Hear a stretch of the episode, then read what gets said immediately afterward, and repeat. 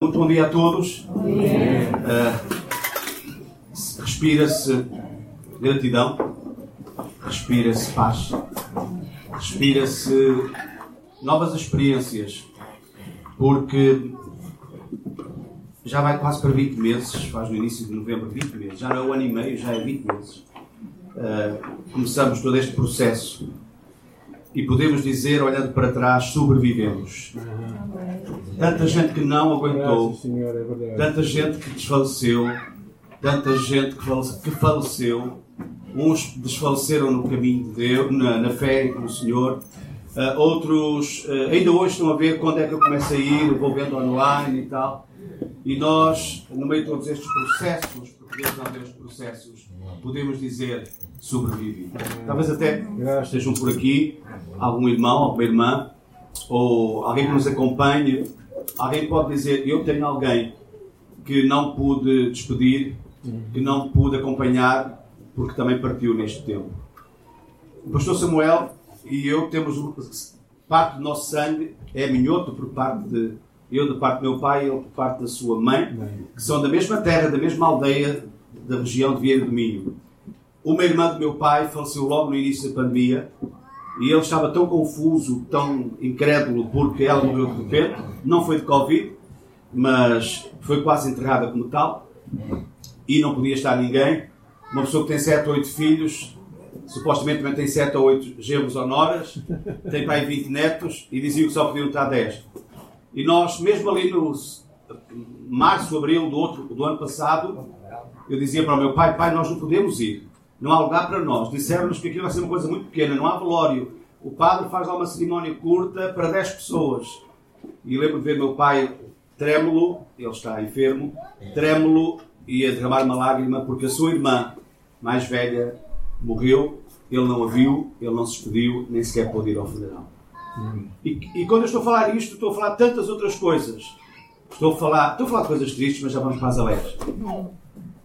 Tivemos colegas também pastores, amigos, um, por várias partes do mundo, Estados Unidos, em peso, o Brasil, a África está agora a ser aceitada também e não chega lá o que a nós já chegou. Uh, meu sogro já tomou a terceira dose. O meu pai disse ontem que esta semana vai para eu levar a Gondomar, tem a terceira dose. E alguns ainda esperam ansiosamente que uma primeira dose lhe chegue. Nós somos uma igreja também missionária e com certeza pensamos naqueles que estão, como vimos, uh, pessoas que estão, por exemplo, em São Tomé e há pessoas por outros lados, onde com tanta dificuldade está a chegar. Aliás, Moçambique também me dizia a nossa líder lá, o nosso pastor morreu em abril uh, do ano passado, em plena pandemia, o líder da igreja lá, e houve uma irmã que tomou conta do trabalho, era a secretária e ficou responsável. E ela mandou uma mensagem também com algumas recomendações que receberam da parte do governo, está difícil também ainda cultuar e abrir portas. Um, Deus tenha misericórdia. Então nós louvamos a Deus porque esta manhã nós podemos respirar gratidão, respirar um, paz e também esperança. Eu disse esperança, porque o Senhor vai fazer. Amém. Estes dias vi, passou, a minha esposa colocou no Facebook não sei se dela, se da igreja, colocou um hino Sendas Deus fará. Uma irmã que está fora da igreja reagiu e dizia: Ai, assim nós cantávamos tanto, de sendas Deus fará. Onde pensas que não há? E eu disse para essa irmã: Irmã, está-me a dar motivação para duas coisas, para convidá-la a vir à igreja. E, e venha que nós vamos cantar essa música, porque Deus vai continuar a fazer caminho onde não há caminho. Eu queria trazer uma saudação de parte da minha família, minha esposa, que esta hora está já deve estar a sair de, ali de Fajosos. Fajosos é um pequeno lugar em Mindelo, Vila de Conde. Um, por isso ela não pôde estar comigo aqui. E, e também uh, das minhas filhas. Portanto, sou casado, vou fazer 54 anos, vou fazer 30 de casamento. E, e tenho duas filhas, já sou sogro. E, e Deus nos tem abençoado. Amém? Glória a Deus. E, portanto, saudações da, da família e também saudações da igreja uh, que neste dia uh, me emprestam aos irmãos para estar convosco, trazendo-vos esta palavra. Não tenho muito jeito para falar de mim e por isso vamos já à palavra do Senhor. E confesso-vos que fiz uma boa viagem. Pastor Samuel, boa viagem. Longa, né? Uh, a portagem foi grátis. Acho que andei só 2 km. Não sei se a temperatura do o manómetro da temperatura já estava no ponto normal quando cheguei aqui, porque eu vivo muito perto dos irmãos. Eu estive aqui em janeiro, em pandemia também, é? um culto online na Semana Universal da Oração, e foi um tempo muito abençoado, porque estávamos aqui com, não sei se 8, 10 pessoas, porque era só o que se podia estar, mas outros, muitos outros estavam a acompanhar, e sentia-se aqui o mesmo Senhor e o mesmo Espírito está aqui nesta manhã. Quero dizer aos irmãos também que, me, ao recordar agora, quando a Jacinta falava, e estes processos, estes inícios, estes começos, e eu realmente me lembrava como realmente os começos são difíceis, os inícios são difíceis. E, e me lembrava como, não andando sempre juntos, caminhamos juntos há muitos anos. Nesses tempos difíceis, eu lembro-me de. Eu casei, vai fazer agora 30 anos, e eu morei dois anos em Vila Chã, estava à espera da casa aqui em Águas Santas. Então, hum, eu fazia compras no Jumbo da Maia e eu lembro de me encontrar às vezes de manhã com o irmão Samuel que estava por lá a trabalhar. São os começos, são os, são os inícios, não é? são os processos pelos quais Deus não está fora, está lá no meio, fazendo-nos passar por eles. Para podermos dizer, e vou repetir esta palavra, dizer hoje, dia 24 de outubro de 2021, sobrevivi. Cheguei até aqui. Ebenezer, até aqui, nos tem ajudado Senhor. É também uma alegria ver aqui irmãos uh, conhecidos, irmãos amigos. Não vou citar nomes, mas são vários, deste lado, aqui e aqui. E é uma honra poder estar com os irmãos. Então vamos à palavra. Quando o tema chegou, este tema sobre família, no seu sentido mais lato família, não apenas a família de casa, a família marido, mulher e filhos, ou só marido e mulher, mas uh, família no sentido mais lato como igreja, não é? A igreja, uma família de famílias. Eu dei voltas e voltas e à cabeça, pensei, orei e, e não consegui encontrar um versículo que me servisse de, de, de, de, de base, não é? um versículo-chave para uma pregação para deixar aos irmãos.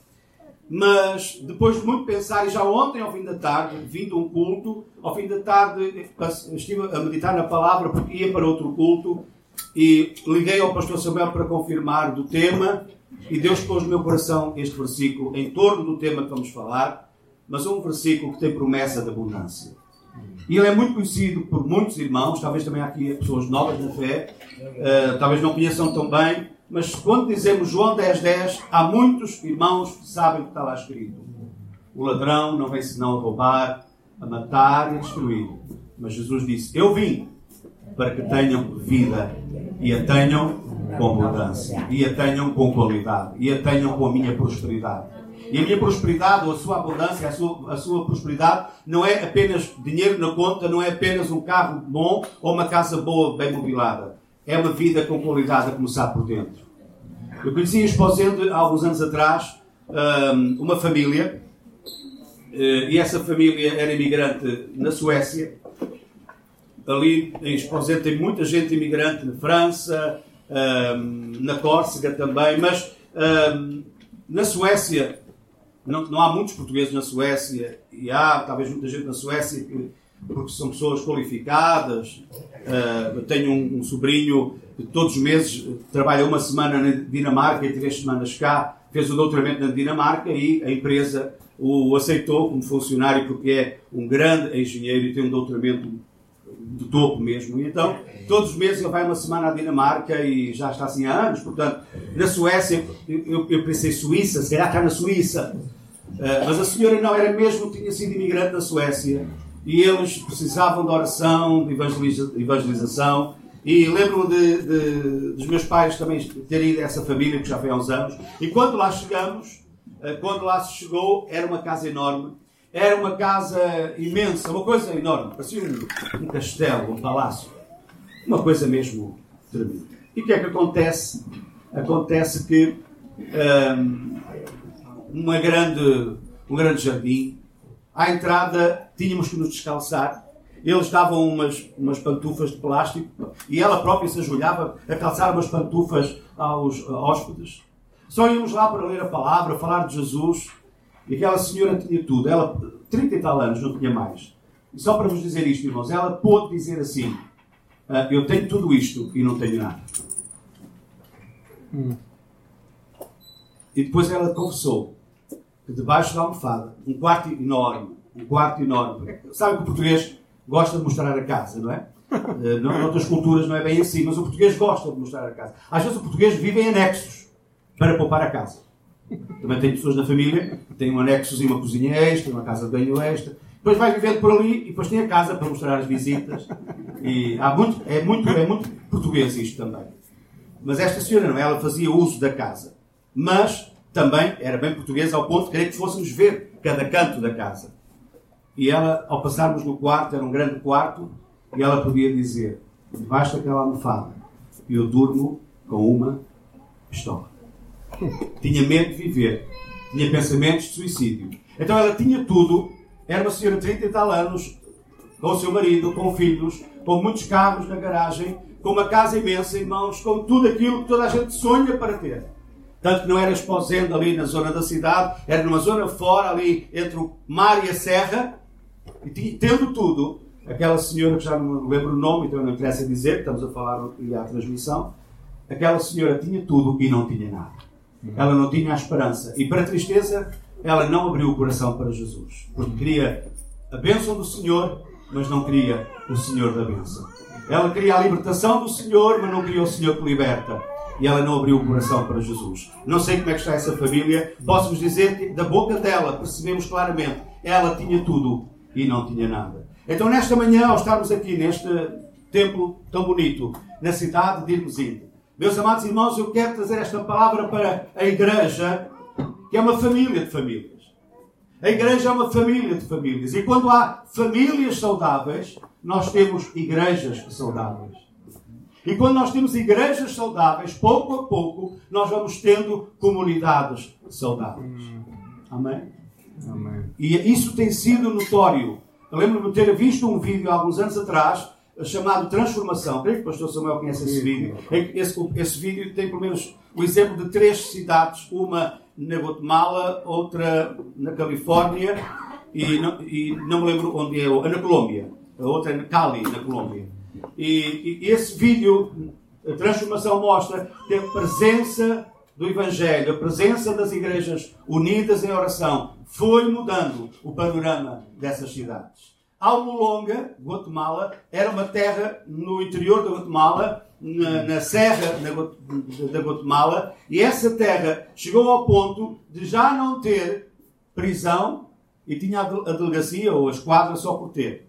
Uh, nessa reportagem, esses missionários vão filmar o, o anterior, o ex-chefe da, da esquadra e perguntam-lhe porquê é já não tem prisão. E ele responde, também já é convertido, porque já não há ninguém para prender. A maior parte dos cultos não estava nos templos, e era em cada rua um templo atrás do outro. Mas quando eles faziam o culto de oração, os juntos que estamos agora a fazer, estes juntos, se fosse lá, tinha que ser pela rua fora, cortar o trânsito e pelas avenidas fora fazer os cultos, porque a gente é tanta convertida. Havia até o fenómeno uh, na agricultura de tudo era em grande, né?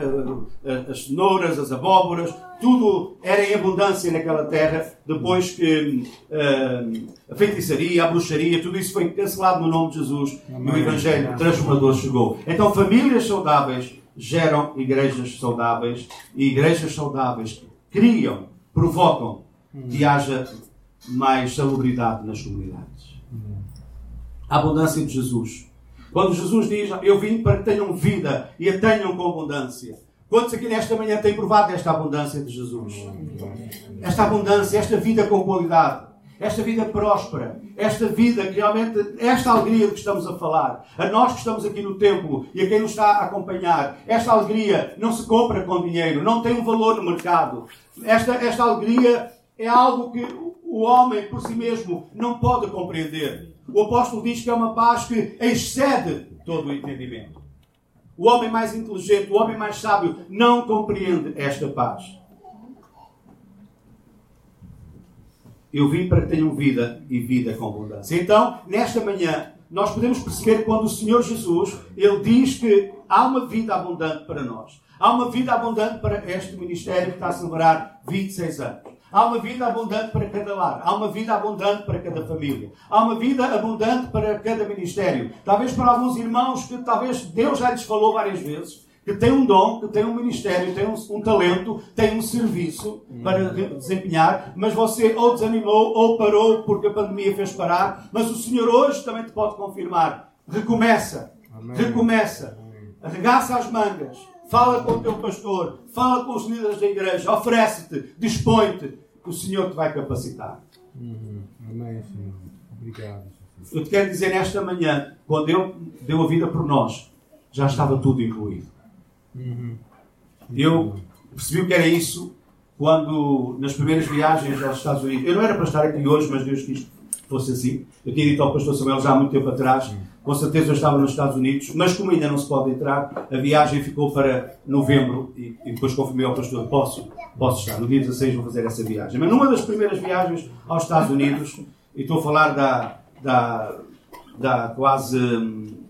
Da quase não, 86, já foi há mais de 30 anos, já 86, 35 anos. 35 anos. Há 35 anos, não é?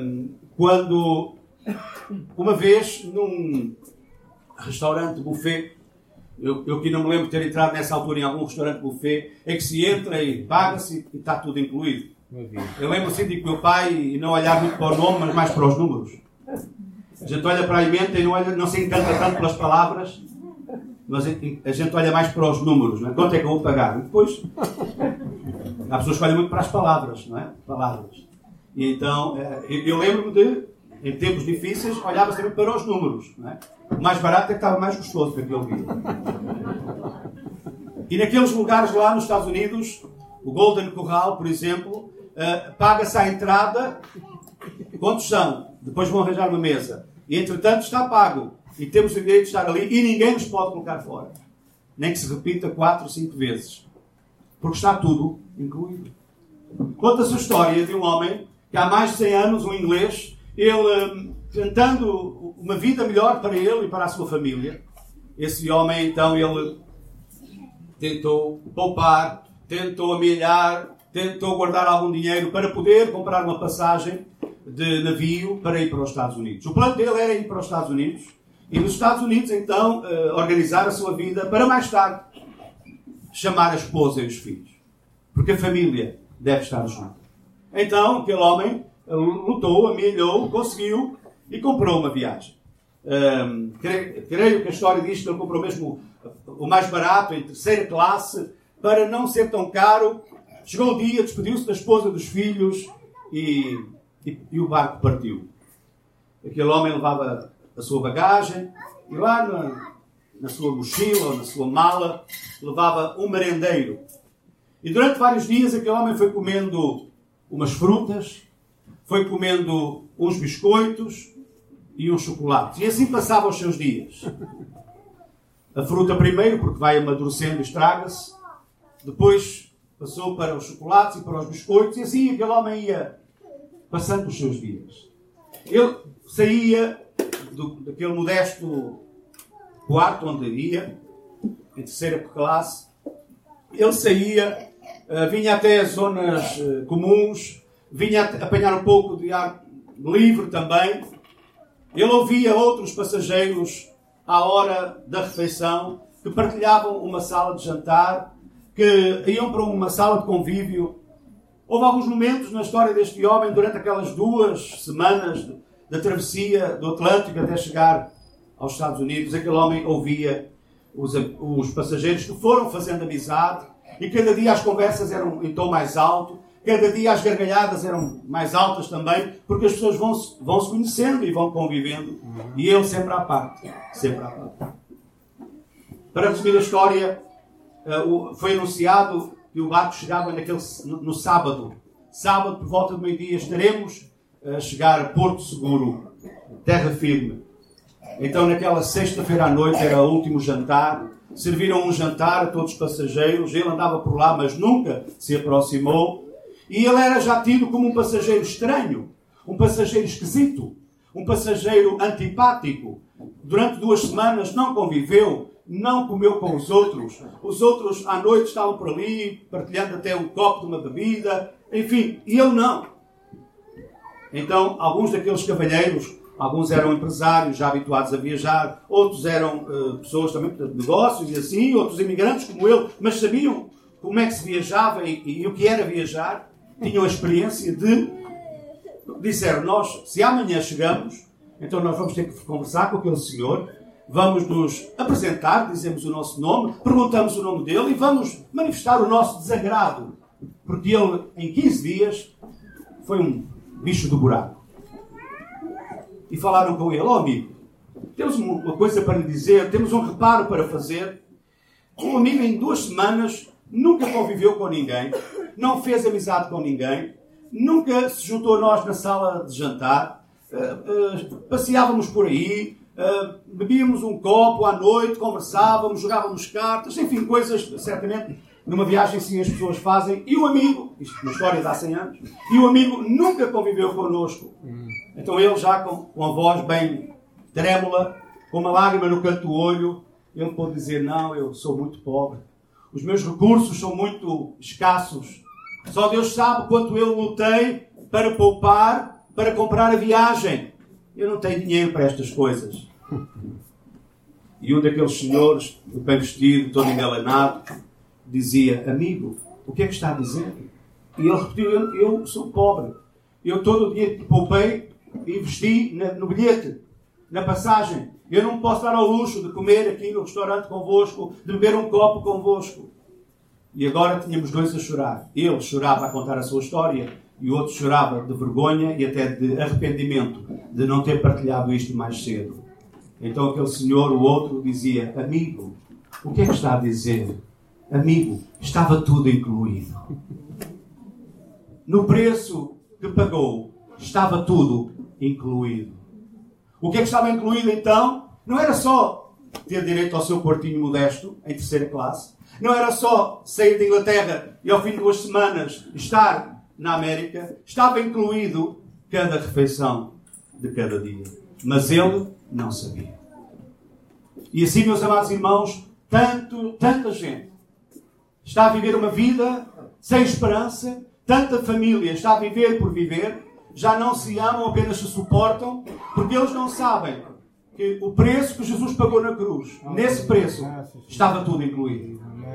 Estava tudo incluído. A nossa alegria, a nossa paz, a nossa felicidade, o nosso bem-estar, esta vida com qualidade, esta vida com abundância, estava incluída no preço que o Senhor pagou.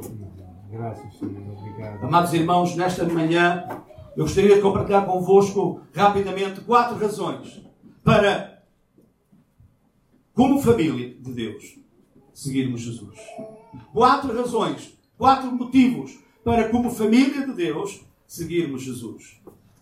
Se alguém me perguntar quatro razões para seguirmos Jesus e como família seguirmos Jesus e como igreja seguirmos Jesus, eu poderia dizer uma razão forte para seguirmos Jesus, como igreja que somos, como família de Deus que somos, é que Ele é poderoso.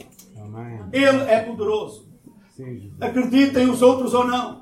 Os amigos, os familiares, os vizinhos, acreditem ou não. Os vizinhos à nossa volta, acreditem ou não. Eu estava a estacionar neste lugar, mais uma vez.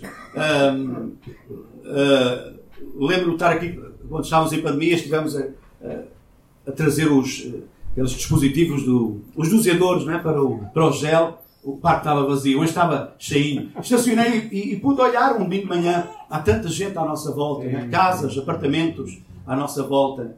E sabem, irmãos, ainda que à nossa volta eles não acreditem, nesta razão, eu acredito nesta razão, e acho que tem aqui duas ou três ou quatro pessoas, ou cinco, ou dez, ou vinte, ou cem, que acreditam que Ele é poderoso. Quando tudo parece que está perdido, Ele faz o milagre acontecer. Ele é poderoso. Aleluia. Se alguém nos dissesse também, mas eu quero uma segunda razão, Emanuel, dá-me uma segunda razão para, como família de Deus, como igreja de Jesus, igreja local, como crente individualmente que eu sou, dá-me mais uma segunda razão para eu poder seguir Jesus. A minha segunda razão que eu daria é: Ele é totalmente confiável. Amém. É Jesus é totalmente confiável. Falham tantas pessoas no nosso caminho. Nós também falhamos. Eu já falhei com pessoas e também já muitas pessoas falharam comigo. Mas quando olhamos para cima, Pastor Samuel, ele é totalmente confiável. Se queres o exemplo de alguém que seja totalmente confiável, só podes olhar para cima. Só podes olhar para o alto. Só podes olhar, e às vezes é olhar com os olhos fechados, não é? Ah, fechamos os olhos e olhamos para cima de olhos fechados e dizemos: Senhor, tu és totalmente confiável. Na história da minha vida já passei por pessoas que não foram de confiança, pessoas que não foram totalmente confiáveis, mas o Senhor é totalmente confiável. Está aqui alguém nesta manhã que ainda está no começo da sua caminhada, ou então eh, desfaleceu e anda meio desanimado, ou alguém que nos possa estar a ver e ouvir através da transmissão online. Deixa-me dizer-te: Jesus é totalmente confiável. Confia nele, todo o teu coração. Por isso o salmista David, que tinha vivido já tantas experiências na sua vida, ele diz nesse mesmo salmo, em que ele diz: Fui moço e agora sou velho, mas nunca vi desamparado um justo, nem a sua descendência mendigar o pão. Salmo 37. Mas no início do mesmo salmo, no versículo 5, ele diz: Entrega o teu caminho ao Senhor, confia nele e ele tudo fará. Aleluia. Entrega o teu caminho ao Senhor. Ah, mas eu já entreguei há muitos anos. Eu não estou a dizer há quantos anos. Eu, em agosto, fiz 40 anos de batizado. Um, não adianta pensar que fiz 40 anos que fui às águas do batismo. Importa que eu hoje, os 40 anos foram importantes, mas como é que foram os meus 40 últimos meses? Como é que foram os meus últimos 40 semanas? Como é que foram as minhas últimas 40 dias? Como é que foram as minhas últimas 40 horas? Isso sim é importante. Isso sim é importante. Amém. Ele é totalmente confiável. Graças, Senhor. Obrigado. Que a igreja do Senhor, neste lugar, que aqueles que trabalham mais de perto com os, os pastores, os obreiros deste lugar, possam depender dele. Amém. Porque ele é totalmente confiável. Sim, sim, obrigado. Quantas promessas vamos ajudar, vamos apoiar, hum. vamos fazer isto, vamos patrocinar. Quantas promessas, quando se eh, levanta um projeto missionário, quando se levanta uma ideia para algo e quantas promessas? Até de pessoas supostamente são pessoas de confiança. Eu tenho passado por isso e já, já tive discursos de pessoas. Vamos apoiar esse trabalho, vamos apoiar, vamos apoiar eh, essa, essa situação. E, e depois eh, o apoio não chega, o envio não chega. A pessoa que supostamente ia ser enviada para um, para um país, para um campo de África, por exemplo. Lembro de uma vez estava em, em Blufantin, um, uh, cidade de Florida, é uma zona mais a sul da África do Sul. Depois dali fomos para o Lesoto. Mas estávamos em Blufantin, e numa, é, uma, é uma zona holandesa da, da África do Sul. E quando estávamos ali numa reunião com pastores sul-africanos, eu tinha comigo um diretor, uh, e eu estava ali a traduzir também. E estava ali uh, como responsável por aquele campo e aquele irmão transmitia tantas esperanças e eu transmitia, eu estava a traduzir, eu tinha que dizer a verdade. No meu íntimo eu já dizia, não sei se tu estás a dizer vais cumprir, mas eu tenho que traduzir o que estás a dizer. e o que é certo é que mais de metade das promessas não foram cumpridas. Isso foi em maio de 2009, já estamos em finais de 2021. Já foi há 12 anos. Esse meu, esse colega do lá sul-africano, várias vezes me telefonava ou enviava e-mails, mas aquele irmão fez promessas e, e, realmente os homens desanimam quando veem que as promessas dos homens falham. Quando as promessas dos homens falham. Eu não tenho problema em dizer isto. Não estou a usar nomes e estou a dizer a verdade, mas não tenho problemas em dizer isto. Eu não tenho problemas quando vejo um colega ter um carro velho, caído podre, que se via a terra entrar por entre os tapetes. O próprio irmão dizia: não ponha muito os pés, porque por baixo do tapete não tinha uh, chapa. O tapete é que encobria o chão e não deixava o pó do caminho. E alguém com uma facilidade medonha para fazer promessas. Nós vamos dar um carro ao irmão. Diz a ele, nós vamos dar um carro ao irmão. Ele que averigou o preço, nós vamos enviar o donativo para comprar um carro ao irmão. As promessas falham. E os missionários estão no campo e ficam desanimados. Porque confiaram demasiadamente nos homens. E a partir dali, aquele irmão já transportava as malas, o irmão do, lá de, de Blufantin, esse irmão que ele é ugandês, refugiado. E está na África do Sul, sim, grande e com um ministério muito abençoado. E esse irmão, que realmente, a partir dali, eh, ele já, já não nos largava. Não era por mim, mas por aquele que andava comigo e tinha feito a promessa. Foi-nos levar ao aeroporto, queria entrar no aeroporto para levar as malas. O irmão que fez a promessa já não podia carregar mala nenhuma e dizia: Estás tão enganado. Pode ser que não seja assim, os homens falham. Depois eu dizia: Olha, irmão, Olha, irmão, confia em Jesus. Loboaco, Loboaco, confia em Jesus. Olha só para Jesus. Eu não podia dizer mais nada, mas a minha desconfiança passou a ser uma certeza. Aquela promessa falhou. Mas a obra está lá. E o Matias Loboaco está a fazer o trabalho. Porque o Deus em quem ele tem que confiar é confiável e não falha. Promessas de amor, cartas de amor, juras de amor, não é? pactos de amizade eterna, pessoas que fazem uma sociedade uma com a outra. Eu me lembro de uma vez de- dois irmãos na cidade de Vila Nova de Gaia, estavam muito contentes porque tinham feito uma sociedade. E meu pai, há 20 anos atrás, ainda muito saudável e muito lúcido, dizia-me: Filho, isto vai dar para o torto. Agora está tudo muito bem. No dia em que houver problemas entre esta sociedade, um deles sai da igreja. E é normal. A sociedade acabou e um deles saiu da igreja. Porque eh, os homens falham. Mas o Senhor é totalmente confiável. Mas eu falei em quatro razões e não ser muito demorado. Quatro razões para eh, seguirmos a Jesus. Quatro razões para que cada irmão que está aqui, cada família, cada casal, a igreja eh, em si, confiar em Jesus. Alguém dirá, parece que nos vem evangelizar. Não, não te vim evangelizar, só vim ativar a chama desta paixão por este Jesus. Amém. Por quem temos que estar apaixonados sempre. Terceira razão, Ele ama-nos. Ele ama-nos. Ele ama-nos. Aleluia. Glória ao nome do Senhor. Esta manhã podemos sentir o seu amor. Esta manhã podemos sentir. Não sei como é que foi a sua semana. Não sei como é que foi os seus últimos dois dias. Talvez foram dias atribulados, dias difíceis, confusos. Mas deixa-me dizer-te: tens um Deus que te ama. Oh, igreja amém, evangélica é o caminho. Temos um Deus que nos ama. Aleluia. Glória ao Senhor. Temos um Deus que nos ama. E quarta razão para, para como família de Deus, seguirmos Jesus. Ele fica quando todos se ausentam. Ele fica quando todos se ausentam. Sim. Eu estava uma vez nos Estados Unidos numa- num congresso mundial, é- era muita gente. Aquela igreja chama-se o Calvário, é- em Connecticut, uma igreja muito grande, foi alugada para esse congresso nosso e havia ali umas 7 mil, pelo menos, 7 mil pastores e delegados. Era tudo obreiros, tudo gente de todo mundo, mas só gente de ministério. E durante cinco dias, na última noite, houve uma homenagem a um irmão, que era um- um diretor nosso, e então eh, era a homenagem porque ele também já terminava as suas funções, já tinha uma idade avançada. Foi-lhe prestada uma homenagem, foram-lhe dadas algumas lembranças, umas palavras amigas, usaram-se vídeos e assim para mostrar também palavras e, e- e- e saudações. E aquele irmão estava rodeado de abraços, beijinhos, eh, abraços de tantos colegas, homens e mulheres, gente de todo o mundo. Eh, esse irmão foi a pessoa que me, que me, que me consagrou ao ministério em 1986. Já está com o Senhor. E, e, portanto, eu era, era um irmão muito amado. Eu próprio estava ali com muito carinho a assistir a essa homenagem. Foi dada uma. Depois de tanta gente falar, e o homem estava abraçado, beijado, e o homem estava naquele calor, com certeza o homem estava mesmo já. Devia ter todos os suores, menos o seu suor, não é? Era tanto abraço, era tanto beijo. Era uma fila para subir à plataforma e dar um abraço, uma, uma lembrança. A última pessoa a falar foi a esposa, que é viva.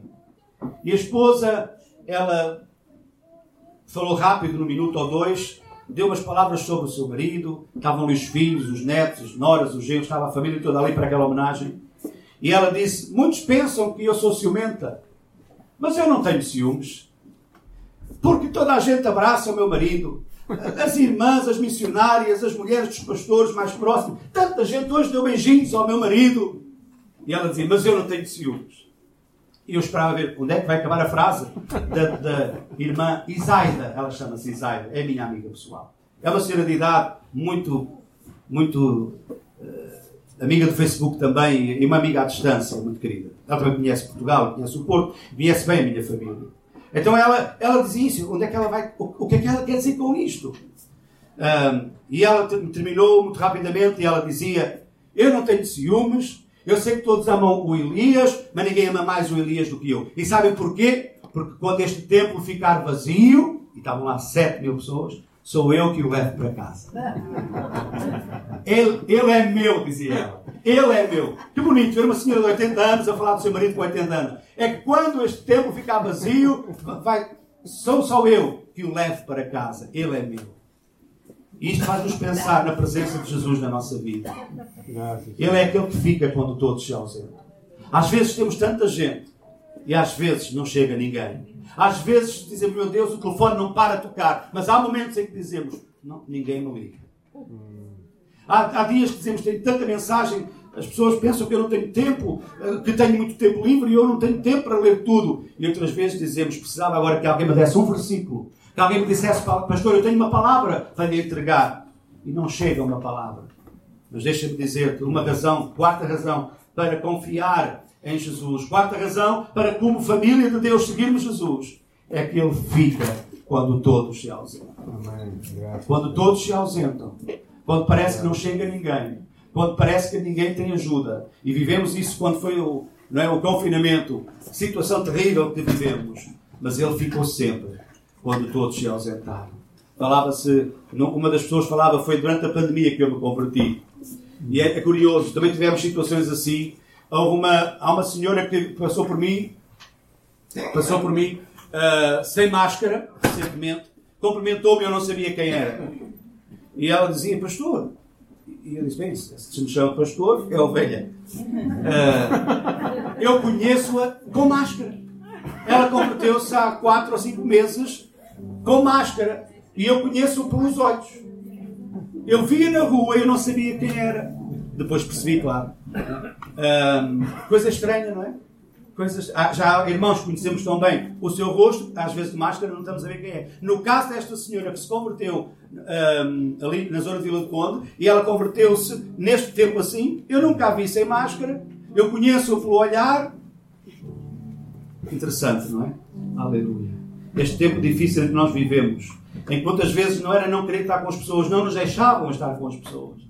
Não era não querer ter culto, não nos deixavam ter culto, etc. Mas ele ficou sempre com a igreja.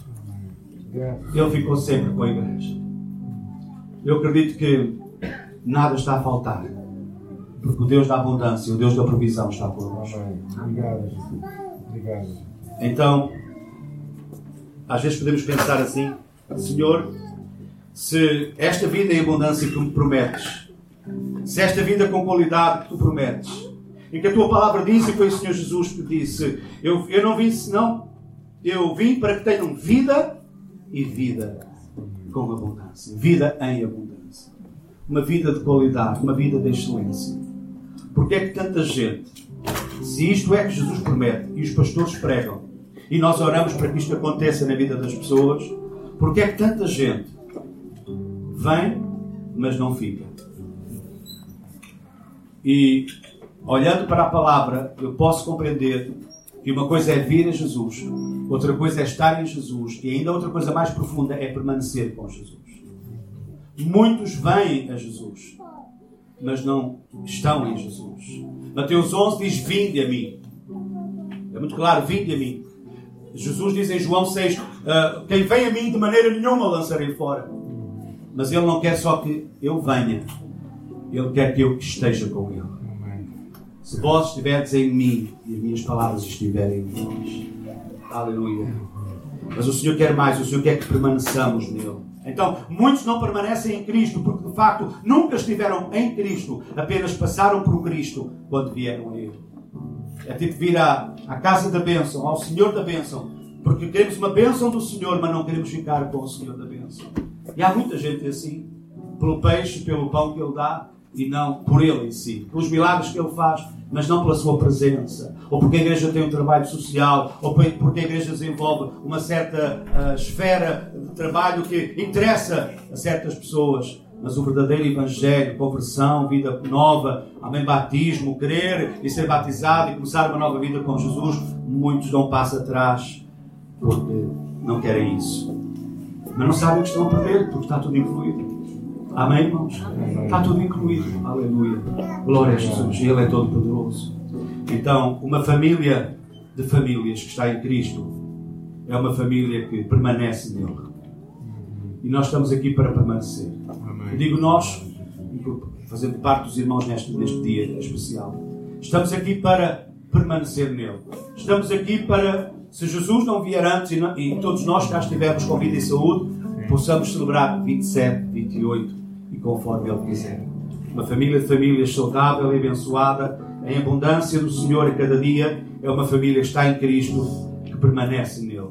E permanecer nele é ficar. Obrigado, Jesus. Hoje o Senhor nos chama a esta vida com qualidade. E é uma vida com, com qualidade que se obtém ficando. Não passando, ficando. Nós vamos a, aos supermercados, não digo marcas, vamos aos supermercados, passamos por lá, mas não ficamos lá. Uma hora que fecha e não ficamos lá. Nem eles, os funcionários, querem lá ficar. Mas a casa do Senhor é alguma coisa diferente. Porque mesmo quando ela fecha, mesmo quando vamos embora, nós continuamos a ser casa do Senhor. Nós continuamos a ser igreja do Senhor. Igreja não é o culto que se faz. Igreja somos nós. Igreja são pessoas. São pessoas com história. Na sociologia, alguém disse: pessoas precisam de pessoas para se sentirem pessoas. E é isso que eu sinto cada vez mais. E creio que a pandemia nos veio trazer isso. A pandemia não nos veio trazer um chega-te para lá, mas um chega-te para cá. Recentemente já começamos a dar apertos de mão. Agora na igreja estamos a passar por isso. E ontem à noite uns irmãos, uns era assim, outros era. Eu agora já dou apertos de mão. E, e é tão saboroso voltar a dar um aperto de mão. É tão saboroso voltar a dar um abraço. Ou aquela frase até que os antigos diziam muito: aperte-me esses ossos. E depois não sei, alguns aproveitam-se, né? dá assim umas boas palmadas. Mas é isso, isso é ser igreja, irmãos. Ser igreja não é o abriu ao domingo, às 10, fechou ao meio-dia e vamos embora. Mas é ser igreja 24 horas sobre 24 horas. Vamos ficar de pé, vamos agradecer a Deus a sua palavra. Senhor, eu te agradeço em nome de Jesus. Por quem tu és na nossa vida. Eu te agradeço por tudo que foi cantado. Já nos próprios cânticos tivemos grandes declarações de afeto, de amor e de relação contigo. Nós te agradecemos, Senhor, porque tu és bom.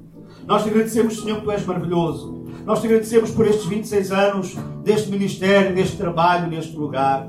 Nós te agradecemos pelo testemunho também dos pastores locais, de todos que trabalham com eles, Senhor. Te agradecemos por cada irmão, cada irmã que se tem agregado, que se tem uh, uh, adicionado, como a nossa irmã Jacinta podia dizer, tu acrescentas dia a dia aqueles que se vão salvar. E por todos que ou se salvaram ou que se agregaram, Senhor, porque eram salvos. Obrigado, Senhor. Abençoa cada família. Cada família seja uma família saudável.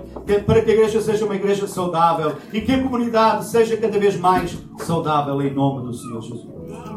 Pai, dá saúde ao teu povo, dá forças. Neste tempo em que há tanto para fazer, temos tantos sonhos, tantos ideais. Com certeza, esta igreja e os pastores têm sonhos, têm ideais, novas ideias, novos projetos. Envia a tua provisão, Senhor. Envia os recursos financeiros, materiais, humanos. Envia, Senhor, para que a obra vá por diante. Para que a obra se faça, Senhor. Pedimos que cada vida que está aqui, Senhor, desde o crente mais antigo ao crente mais recente, todos possam provar esta nova vida com Jesus. Esta vida em abundância, esta vida excelente. Senhor, abençoa também todos aqueles que nos escutam e veem através da internet. Senhor, abençoa que a tua palavra chegue a algum coração que está só em solidão, em tristeza, alguém que se sinta vazio, sozinho, abandonado. Senhor, envia o teu socorro, envia essa tua presença, Senhor, sobre essa vida, essa tua manifestação de graça e de amor.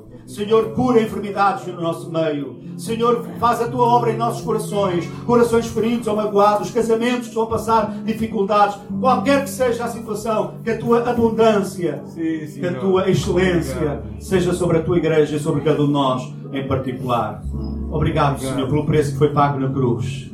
Obrigado porque estava tudo incluído. Estava tudo incluído. Obrigado pelo preço que foi pago, Senhor. Obrigado pela história desta igreja. Obrigado pela história de cada irmão aqui presente. Obrigado, Senhor. Amém. Por teu grande amor. Obrigado, Senhor, por estas quatro e quem sabe muitas mais razões nós temos para poder seguir-te.